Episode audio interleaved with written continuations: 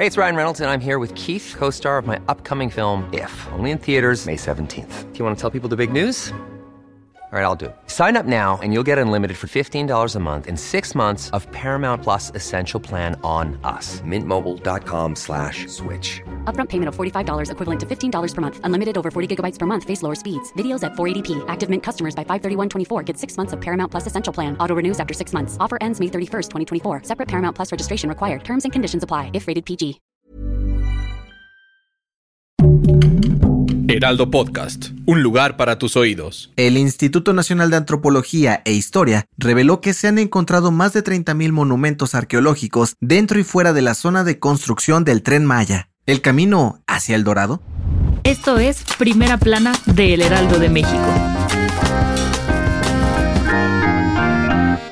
La construcción del tren Maya permitió encontrar miles de monumentos arqueológicos que están en cinco de los siete tramos que recorrerá este transporte. De acuerdo con el Instituto de Antropología e Historia, INA, desde el 2020 se han encontrado 30.758 vestigios de civilizaciones antiguas y en los últimos ocho meses estos hallazgos aumentaron hasta en un 50%. De todos estos monumentos arqueológicos, el 10% están ubicados en la zona afectada por las obras que recorren los estados de Chiapas, Tabasco, Campeche, Yucatán y Quintana Roo. El otro 22% está fuera del área de construcción. En total, son 10.000 monumentos que están dentro del área de construcción del tren Maya. En el tramo 2 y 3 ya terminaron con las excavaciones. En el 1 y 4 están por finalizar. Y en el 5 apenas llevan poco más del 17% de trabajo. ¿Qué pasará con estos descubrimientos? El INA ha invertido hasta 248 millones de pesos para salvaguardar y proteger estos vestigios que van desde inmuebles y zonas naturales asociadas a las civilizaciones, así como la protección y mejora de zonas arqueológicas en lugares como Etzna, Uxmal, Kabá, Chichen Itza, entre otras.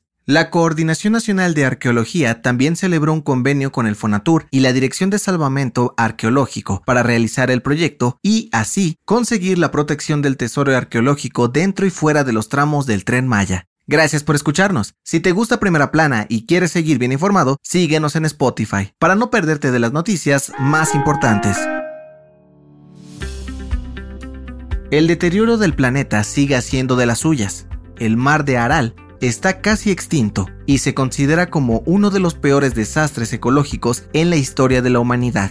El conocido Mar de las Mil Islas estaba ubicado entre Kazajistán y Uzbekistán y llegó a ser considerado como un mar interior, pues era uno de los lagos más grandes del mundo. Ahora solo quedan cuatro estanques separados en medio del desierto. Decenas de especies animales y vegetales se extinguieron, pues el mar de Aral perdió hasta 68 mil kilómetros cúbicos de agua. La Fundación Aquae lo calificó como un crimen de la humanidad, pues desviaron las aguas de los ríos que lo alimentaban, Amudaria y Sirdaria. Asia Central también fue el mayor centro algodonero del mundo y se acabó el agua con las presas y canales que terminaron por secarlo. La única esperanza de rehabilitación está en el lago norte del mar de Aral, pues existe una presa que puede alimentarlo de agua. El gobierno de Kazajistán ha utilizado esta construcción y ha tenido un impacto positivo en el medio ambiente de la zona.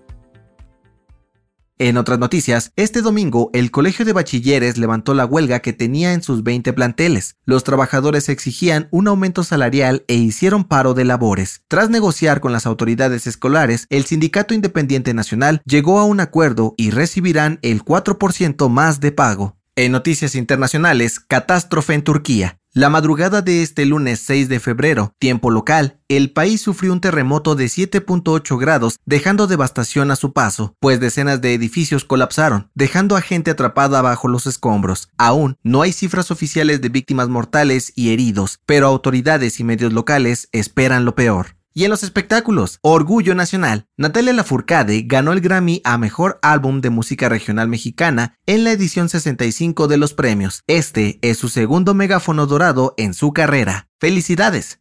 El dato que cambiará tu día. Ah, el amor. Febrero es el mes de la amistad y San Valentín, pues el 14 los enamorados celebran este día especial. Pero, ¿sabías que había otra fecha similar hace tiempo? Según una tradición irlandesa, en el siglo V, las mujeres se cansaron de esperar la pedida de mano, por lo que la Santa Brígida se quejó con San Patricio, el patrón y evangelizador de Irlanda. Este le concedió a las mujeres la oportunidad de pedir matrimonio cada 29 de febrero, es decir, durante el mes bisiesto, el cual ocurre cada cuatro años. Yo soy José Mata y nos escuchamos en la próxima. Esto fue Primera Plana, un podcast del Heraldo de México. Encuentra nuestra Primera Plana en el periódico impreso, página web y ahora en podcast. Síguenos en Instagram y TikTok como El Heraldo Podcast y en Facebook, Twitter y YouTube como El Heraldo de México. Hasta mañana.